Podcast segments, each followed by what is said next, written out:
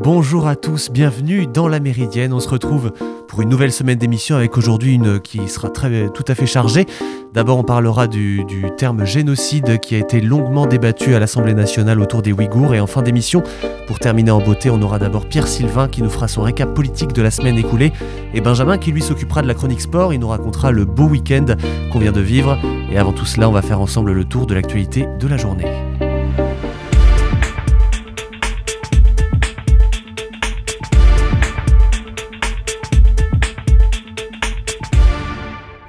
L'arme critiquée du gouvernement contre le variant Omicron, le pass vaccinal remplace aujourd'hui le pass sanitaire et devient obligatoire pour les personnes de plus de 16 ans souhaitant se rendre au restaurant ou prendre le train tout simplement.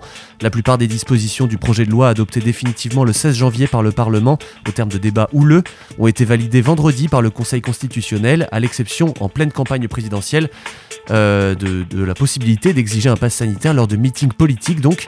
Et à partir d'aujourd'hui, donc un, un, test négatif ne suffit plus, sauf pour accéder aux établissements et aux services de santé.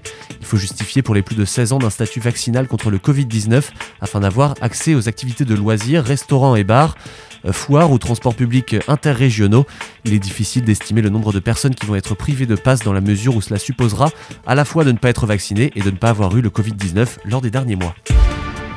Et justement, une bonne nouvelle en ce lundi, une, sortie de la pandémie de Covid-19 pourrait se profiler en Europe deux ans après l'apparition de cette maladie sur le vieux continent, où Omicron pourrait avoir contaminé 60% de la population d'ici à mars, a estimé hier l'Organisation mondiale de la santé. L'OMS table alors sur une période de calme, avant peut-être le retour du Covid-19 vers la fin de l'année, mais pas nécessairement le retour de la pandémie. En Afrique du Sud, le sous-variant a été séquencé en premier. On observe une tendance à la baisse du nombre des nouveaux cas ces quatre dernières semaines. Avec un même optimisme prudent, le conseiller de la Maison-Blanche pour la crise sanitaire, Anthony Fauci, a jugé euh, hier donc un revirement de la situation pourrait être attendu aux États-Unis. Néanmoins, pour le directeur Europe de l'OMS, ce n'est pas le moment de jouer à la roulette russe. Les gens sont toujours très encouragés à se faire vacciner, prendre une dose de rappel et suivre les mesures préventives. Le président du Burkina Faso, euh, Roch-Marc Christian Caboret, est détenu aujourd'hui par des soldats mutins dans un camp militaire. Euh, c'est ce qu'ont indiqué des sources à France 24, notamment au lendemain d'une journée de manifestation contre le pouvoir marquée par des mutineries dans plusieurs bases du pays.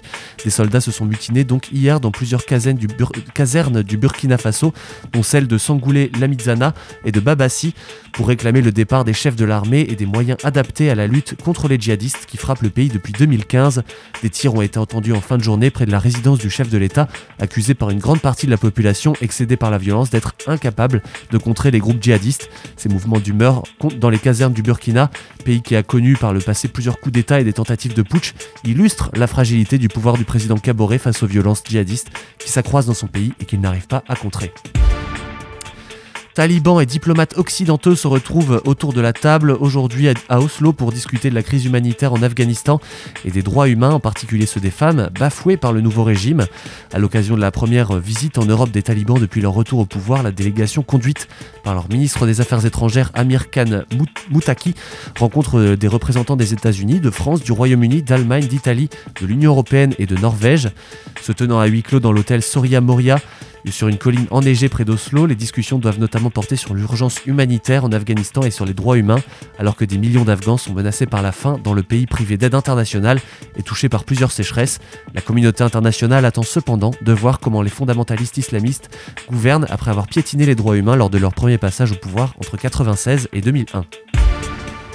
On en reparlera dans la semaine. La primaire populaire, l'un des symptômes des difficultés de la gauche dans la campagne présidentielle, a pris forme hier avec un total de 467 000 inscrits à l'orée d'une semaine qui verra tous les candidats lancer concrètement leur course au parrainage. Les électeurs qui avaient jusqu'ici, euh, jusqu'à dimanche minuit pour s'inscrire, sont invités à voter du 27 au 30 janvier pour désigner parmi 7 personnalités de gauche celle qui sera soutenue par la primaire. La gauche compte pour l'heure 5 candidats principaux à la présidentielle, Jean-Luc Mélenchon, Yannick Jadot, Anne Hidalgo, Fabien Roussel et Christiane Taubira, sans qu'aucun ne puisse rivaliser avec les droites et Emmanuel Macron en vue du premier tour de la présidentielle le 10 avril. Les inscriptions pour voter se sont accélérées ces derniers jours, permettant à cette initiative de s'affirmer largement euh, supérieure à la primaire écologiste de septembre, à celle des Républicains début décembre ou au parrainage militant de Jean-Luc Mélenchon. Mais trois des sept candidats ont refusé de reconnaître le résultat du vote. Ce dernier, donc Yannick Jadot et Anne Hidalgo, et se retrouvent impliqués dans le scrutin malgré eux. Vous écoutez La Méridienne sur Radio Phoenix. Voilà pour les principales informations de la matinée. Et à présent, j'aimerais que nous posions cette question qui a été donc largement débattue à l'Assemblée nationale, euh, notamment la semaine dernière. Comment qualifier la répression qui s'abat sur les Ouïghours dans la province chinoise du Xinjiang? Dans une interview en direct d'ailleurs sur les comptes euh, Instagram de 20 minutes et de TF1 le 12 janvier, Jean-Luc Mélenchon a écarté donc les termes de génocide et de génocide culturel Décrivant en préambule la Chine comme un partenaire exigeant et comme la première puissance productive du monde, le candidat de la France insoumise à la présidentielle a dit ne pas vouloir de guerre froide avec ce pays tout en rappelant que il est certain que ma conception de la liberté publique et du pluralisme n'a pas l'air d'être celle des, dirigeants chinois. C'est le moins qu'on puisse dire. Alors, dans le cadre des Ouïghours, de quoi parle-t-on? D'une répression que fait euh, le, gouvernement chinois contre, euh, disons les choses clairement, les organisations islamistes ouïghours. Voilà. Alors, donc, quand je formule des choses comme ça, ça veut dire que je ne crois pas à la thèse euh, du génocide. Et ceux qui l'utilisent, à mon avis, ne nous rendent pas service, parce qu'ils, euh, en quelque sorte, banalisent un mot dont ils ne semblent pas percevoir toute la portée. Le génocide, c'est par exemple l'organisation méthodique de l'assassinat de 6 millions de juifs. C'est l'organisation méthodique de l'assassinat de 800 000 euh, Rwandais. C'est l'assassinat des Arméniens. Euh, ça, c'est une méthode. Il décrit, vous l'avez entendu, la situation des Ouïghours. Il a évoqué une répression que fait le gouvernement chinois contre les organisations islamistes? Il indique ainsi ne pas croire à la thèse du génocide. Et Jean-Luc Mélenchon, il écarte également le terme de génocide culturel utilisé par certains chercheurs. Je suis pas d'accord pour que ce soit le prétexte à la guerre froide avec les Chinois ou euh, pour dire des choses qui finalement rendent des problèmes plus compliqués, qui est de dénoncer quelque chose qui n'a pas lieu dans le moment, qui est un génocide. Et alors encore moins avec l'idée ridicule d'un génocide culturel, parce qu'alors là, on arrive dans une idée encore plus folle où il y aurait une norme, hein, euh, et où aucune société ne pourrait plus évoluer. Alors ça, c'est bon pour M. Zemmour, mais pas pour moi. Une position donc sur laquelle il n'est pas rejoint par tous les membres de la France insoumise, puisqu'en avril, Clémentine Autain avait invité à signer une pétition appelant la France à reconnaître le génocide des Ouïghours en Chine. Toutefois, celle-ci, tout en réitérant son soutien aux Ouïghours, a déclaré ce jeudi préférer le terme de risque génocidaire plutôt que de génocide alors que les députés ont voté à la quasi-unanimité euh, jeudi dernier donc une résolution non contraignante condamnant le caractère génocidaire des violences politiques systématiques ainsi que les crimes contre l'humanité actuellement perpétrés par la République populaire de Chine à l'égard des Ouïghours. Est-il juste donc de résumer la répression s'abattant sur les Ouïghours à une répression comme l'a avancé Jean-Luc Mélenchon? Le gouvernement chinois présente sa campagne de rééducation massive au Xinjiang comme une politique qui vise à déradicaliser une société ouïghour qui serait extrémiste et la présente notamment contre une lutte contre l'islam radical. Sauf qu'il n'existe pas d'organisation islamiste de masse au Xinjiang. Les seules organisations islamistes tentant de prêcher parmi les Ouïghours sont basées à l'étranger et elles ont un impact très limité puisque Internet est contrôlé en Chine. Il y a eu quelques imams ou militants néo-fondamentalistes, mais les plus rétifs ont fui. Ils ont été évincés ou incarcérés à partir des années 1990-2000. Les intellectuels, les civils, les citadins et les ruraux, les hommes et les femmes, tous ont été pris pour cible par les mesures répressives de Pékin, la plupart n'ayant rien à voir avec les organisations islamistes. La meilleure preuve que cette répression ne concerne pas l'islam, c'est que 10 millions de Ouïs, des musulmans chinois, vivent dans toute la Chine et n'ont pas été ciblés de la même manière que les Ouïghours. Comment dans ce cas donc qualifier les répressions qui les visent? Peut-on parler de génocide ou ce terme ne peut-il être retenu comme l'explique Jean-Luc Mélenchon? Le génocide, il est défini en droit international depuis 1948. Cette convention, elle établit une intention de détruire, en tout ou en partie, un groupe national, ethnique, racial ou religieux. Elle définit cinq éléments matériels constitutifs de ce crime. Déjà le meurtre de membres du groupe, des atteintes graves à l'intégrité physique ou mentale de membres du groupe, soumission intentionnelle du groupe à des conditions d'existence devant entraîner sa destruction physique totale ou partielle, des mesures aussi visant à entraver euh, les naissances au sein du groupe, et enfin le transfert forcé d'enfants du groupe à un autre groupe. Selon cette convention, le génocide n'est donc pas seulement l'élimination physique d'un peuple, euh, c'est ce que s'accordent tous à reconnaître euh, des, des, atteintes aux droits de l'homme et aux libertés fondamentales dans la province du Xinjiang. Il y a énormément d'experts qui s'y accordent. Euh, où vivent d'ailleurs les Ouïghours et d'autres ethnies euh, turciques musulmanes. Des chercheurs comme la britannique Joan Smith Findlay démontrent dans leurs travaux que certains événements correspondent au moins une partie de la définition de la Convention internationale. Et pour cette spécialiste du Xinjiang, la vision de Jean-Luc Mélenchon est assez restrictive. Et c'est également ce sur quoi insiste Baptiste Falvoz sur France 24 il y a quelques jours. Alors, c'est un débat. Génocide, c'est un terme en fait qui agite les juristes internationaux euh, depuis maintenant plusieurs années. Peut-on parler de génocide quand on n'a pas la preuve de massacres de masse comme ceux auxquels on a pu assister euh, lors du génocide juif, du génocide arménien, du génocide au Rwanda, mais un ensemble de violations de droits de l'homme? Alors, de plus en plus de juristes internationaux et de parlements euh, font consensus autour de cette acceptation du terme génocide, car selon eux, ces violations témoignent, je cite, hein, et d'ailleurs ça a été repris dans le, le projet de résolution d'aujourd'hui, en décembre 2021, un tribunal informel établi à Londres a reconnu, sans toutefois pouvoir lancer des poursuites, des crimes contre l'humanité et avancé qu'il y avait des éléments en faveur d'un génocide. Pour conclure de manière irréfutable à un génocide, il faudrait mener des enquêtes avec des experts indépendants mandatés par l'ONU, et cela la Chine s'y oppose totalement.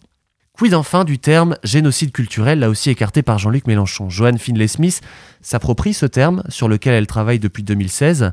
Elle dit L'État chinois prend des mesures systématiques et met en œuvre des politiques systématiques pour effacer la langue ouïghour, pour effacer les traces de l'histoire ouïghour sur le territoire du Xinjiang, de la, patrie ouïghour, pour effacer les sanctuaires et endommager et profaner des sanctuaires soufis. Elle met en avant aussi des destructions ou des profanations de mosquées et elle a également photographié des mosquées euh, du quartier de Kashgar en 2018 qui avaient été transformées en café-bar et ils vendaient de l'alcool dans ces cafés. Elle est allée euh, dans la plus grande, la plus importante mosquée à Kashgar en 2018, la mosquée Idka, et elle avait été transformée en musée. Autant d'éléments qui pointent, selon cette chercheuse, vers une transformation forcée de la culture ouïghour.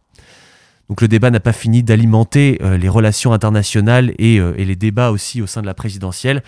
Mais on va maintenant faire une petite pause dans cette émission avant de reprendre avec l'actualité politique avec Pierre Sylvain. C'est Through It All, un titre de Lady Vray. On se retrouve juste après sur Radio Phoenix.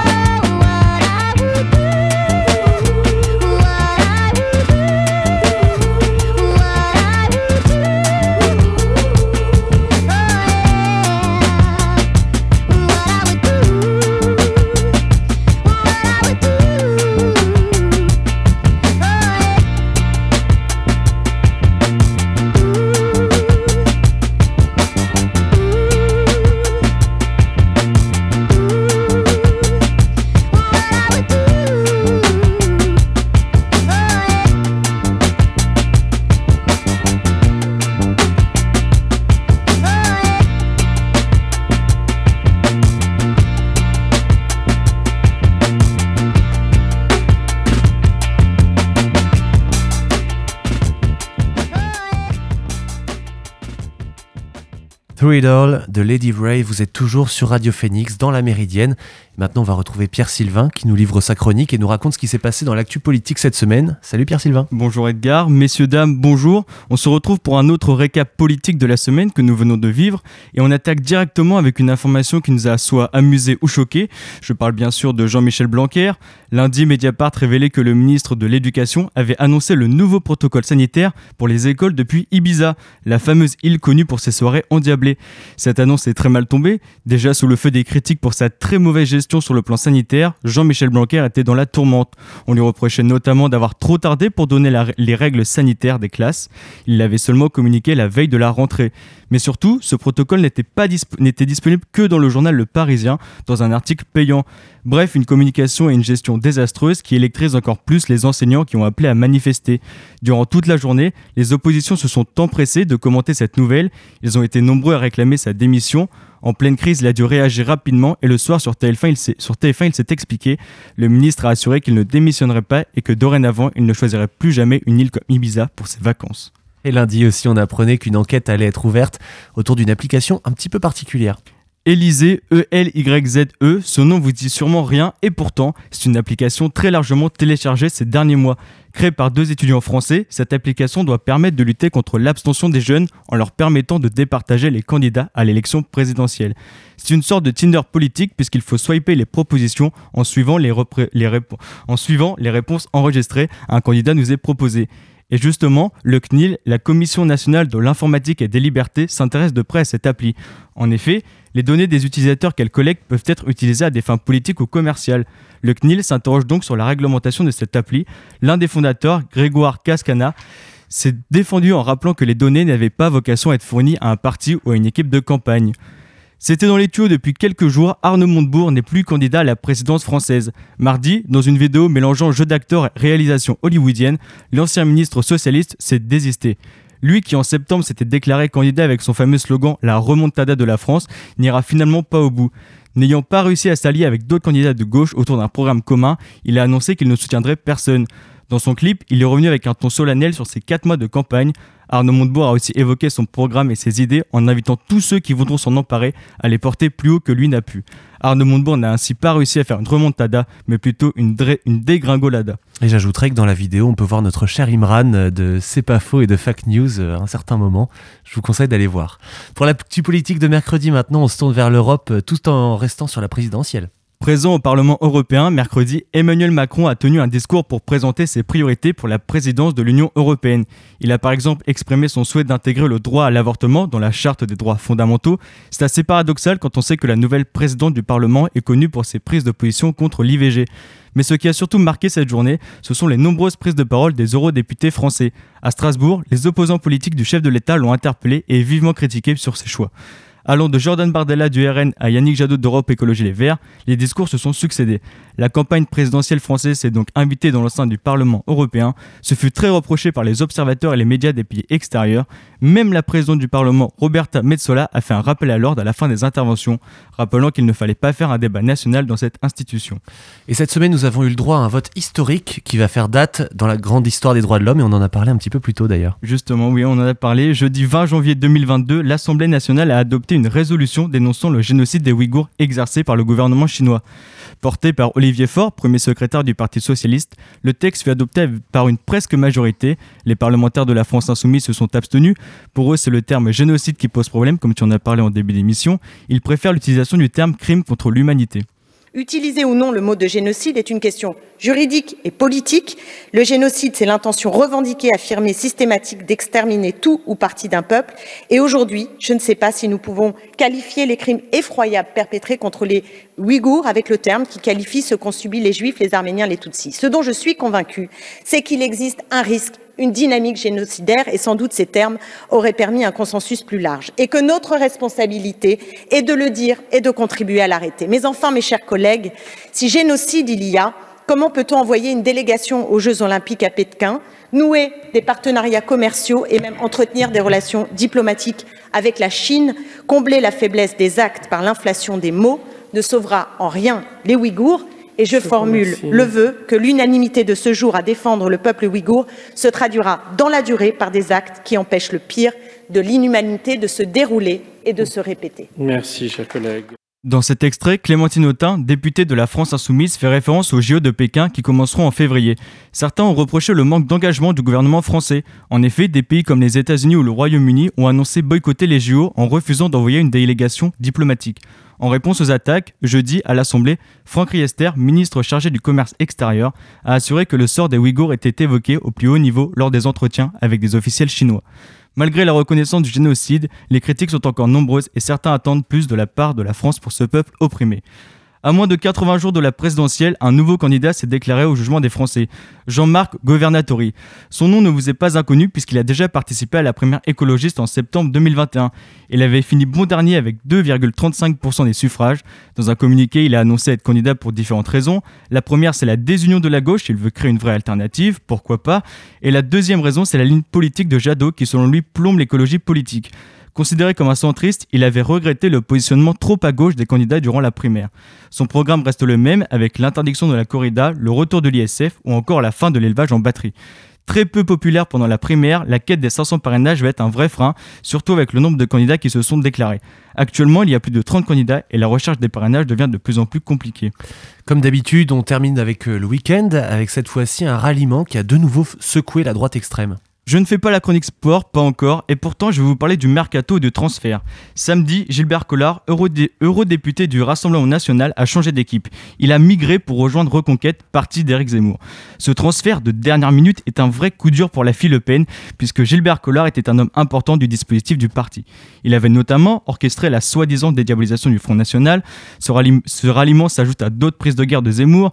Il y a bien sûr Guillaume Pelletier, ancien membre des Républicains, Damien Rieu, fondateur de Génération Identité qui était un groupuscule d'extrême droite depuis dissous par le ministère de l'Intérieur, ou encore Jérôme Rivière, un ancien eurodéputé du RN, qui est très proche de Gilbert Collard, évidemment.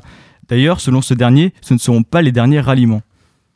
Je représente euh, Éric Zemmour dans ce combat politique.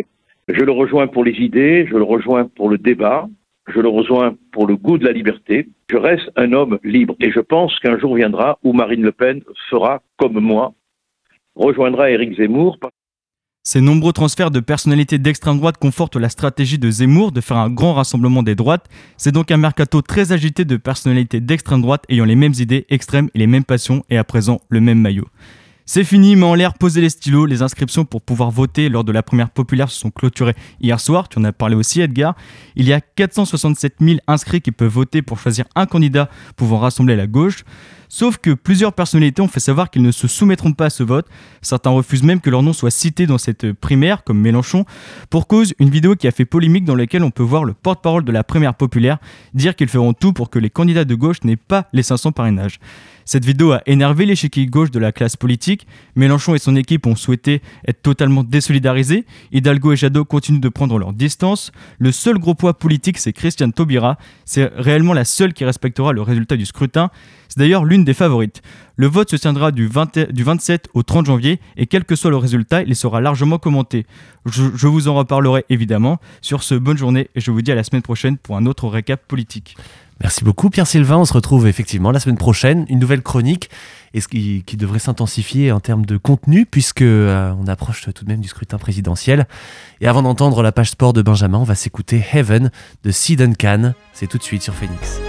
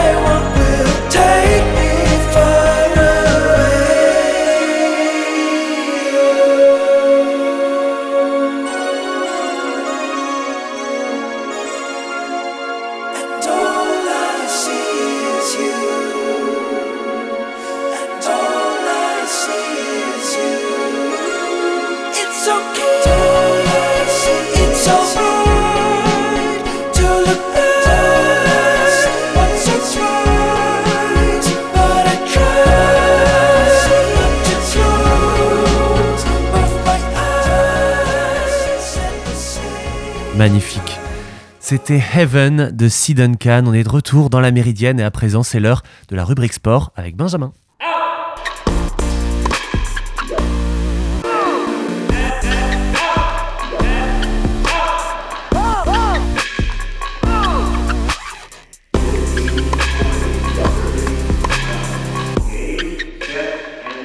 Alors pour commencer à parler de ce week-end, on peut dire qu'il a été compliqué pour le sport canet. D'un côté, on a un club qui s'est relancé pendant que le basket, lui, continue de sombrer dans la crise.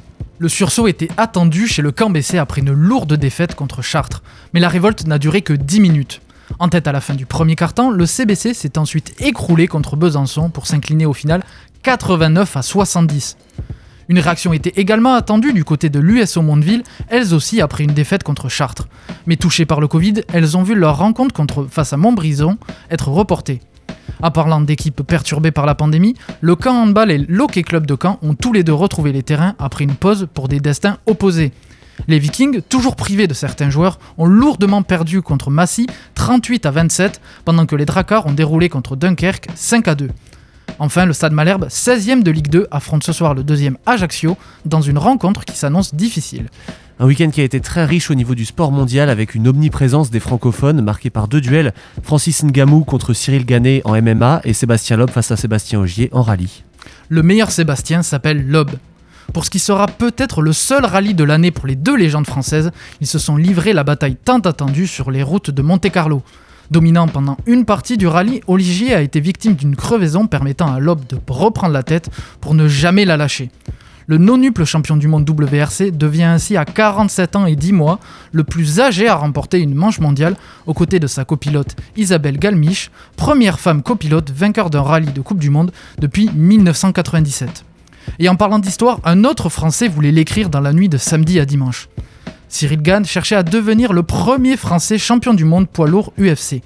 Pour ce faire, il devait battre le Camerounais Francis Ngamou, mais après deux rounds partagés, The Predator est sorti de sa boîte pour dominer largement les trois dernières manches pour sauver son titre mondial sur décision unanime du jury. Et la folie s'est emparée de la NFL. Ce week-end, la Ligue de football américain jouait le Divisional Round en playoff pour un bilan qui restera gravé dans les mémoires. Quatre transformations décisives au buzzer. C'est le bilan de ce week-end de NFL à 4 matchs. Une folie. D'abord, samedi a, lancé la machine à magie avec les Cincinnati Bengals contre les Tennessee Titans et les San Francisco 49ers contre les Green Bay Packers. Tous deux à l'extérieur, les Bengals et les 49ers se sont imposés sur une transformation à la dernière seconde pour éteindre les stades de leurs adversaires et faire entrer la NFL dans la folie avant un dimanche de légende. Pour débuter, les Tampa Bay Buccaneers de Tom Brady recevaient les Los Angeles Rams. Les Californiens ultra dominateurs mènent 27 à 3 au milieu du troisième quart-temps. C'est alors que les Bucks font parler leur magie. Ils retournent totalement le match et font craquer LA qui voit Tampa égaliser dans la dernière minute après un 24-0. Dans un sursaut, les Rams s'offrent un field goal et envoient ainsi les champions en titre en vacances. Mais si ce match a été fou, que dire du dernier du week-end? La rencontre entre les Kansas City Chiefs et les Buffalo Bills a vu les deux quarterbacks rivaux Patrick Mahomes et Josh Allen s'offrir un duel qui est déjà entré dans la légende. 25 points combinés sur les dernières 1 minute 54 de temps réglementaire. C'est le chiffre qui symbolise ce match de folie qui se conclut sur une nouvelle transformation à la dernière seconde pour les Chiefs qui arrache la prolongation avant de l'emporter en prolongation 42 à 36.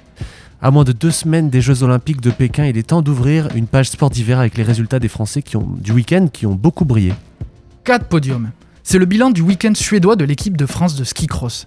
Terence Chiknavorian a décroché une deuxième place samedi avant que François Place prenne lui une troisième place le lendemain. Jade Grillet-Aubert a quant à elle connu un week-end presque parfait avec une troisième place samedi et une deuxième place dimanche. Pour entrevoir la perfection sur les skis, il fallait quitter la Suède pour les États-Unis et les X Games pour retrouver Tess le 2. La Française est entrée dans la légende en devenant la première skieuse à remporter la médaille d'or en big air et en slopestyle, le tout en casant une figure encore jamais vue sur le circuit féminin. Bref, le ski freestyle français ne se limite pas à Perrine Lafont, et mais bien porté par ses filles. Et en parlant de françaises qui dominent leurs compatriotes garçons, les femmes du biathlon sont bien placées. Dans une semaine marquée par les impasses, les Françaises ont excellé avec un podium sur le relais, une victoire sur l'individuel pour Justine Brezas-Boucher devant Julia Simon, et une troisième place sur la Mastart pour Anaïs Chevalier-Boucher. On connaît désormais les noms des Français qui vont représenter la France justement dans moins de 15 jours à Pékin avec de grandes ambitions. 83. Ils seront 83 à porter les couleurs tricolores sur les multiples pistes et la glace chinoise du 4 février au 20 février prochain. La France a fait le choix de resserrer sa délégation avec le nombre d'athlètes français le plus faible depuis les Jeux de 1988, alors que les JO n'ont jamais compté autant d'épreuves. Mais un groupe réduit ne veut pas dire que l'ambition est absente. Bien au contraire, l'objectif annoncé est de battre le record de médailles et donc de dépasser les 15 podiums. La stratégie apparaît donc évidente, miser sur les stars tricolores. Mais l'autre message est aussi qu'il n'y aura pas le droit à l'erreur. La pression sur les athlètes les, plus attendus sera extrême, notamment du côté de Perrine Lafont, Tess Le 2 et surtout du biathlon. La réussite de l'aventure chinoise risque de se jouer grandement sur cette discipline, qui est attendue sur le podium sur chaque relais, mais aussi sur de nombreuses courses individuelles. Une autre discipline est également attendue au tournant, c'est le ski alpin, peut-être encore plus que le biathlon. Les chances, ou plutôt les attentes de médailles sont grandes, avec Tessa Worley, Alexis Pinturo, Clément Noël et Mathieu Fèvre. Les trois derniers apparaissaient comme des assurances de médailles avant le début de l'hiver, mais depuis, ils sont dans une crise, symbolisée par Alexis Pinturo. Vainqueur de la Coupe du Monde l'année dernière, le Savoyard est aujourd'hui sixième du classement avec zéro victoire et quatre disqualifications. C'est simple, lui-même parle de ce début de saison comme d'un enfer. Merci beaucoup Benjamin, à la semaine prochaine, toi aussi pour nous parler, euh, je l'espère, de, des exploits français en tennis, pourquoi pas? Et pour ma part, je vous souhaite à tous de passer une excellente journée sur les ondes de Radio Phoenix. Merci à Pierre Sylvain et à Benjamin pour leur chronique. Merci également à Guillaume en régie. N'hésitez pas à aller sur phoenix.fm pour retrouver les podcasts de cette émission. En attendant demain, bonne journée à tous. Salut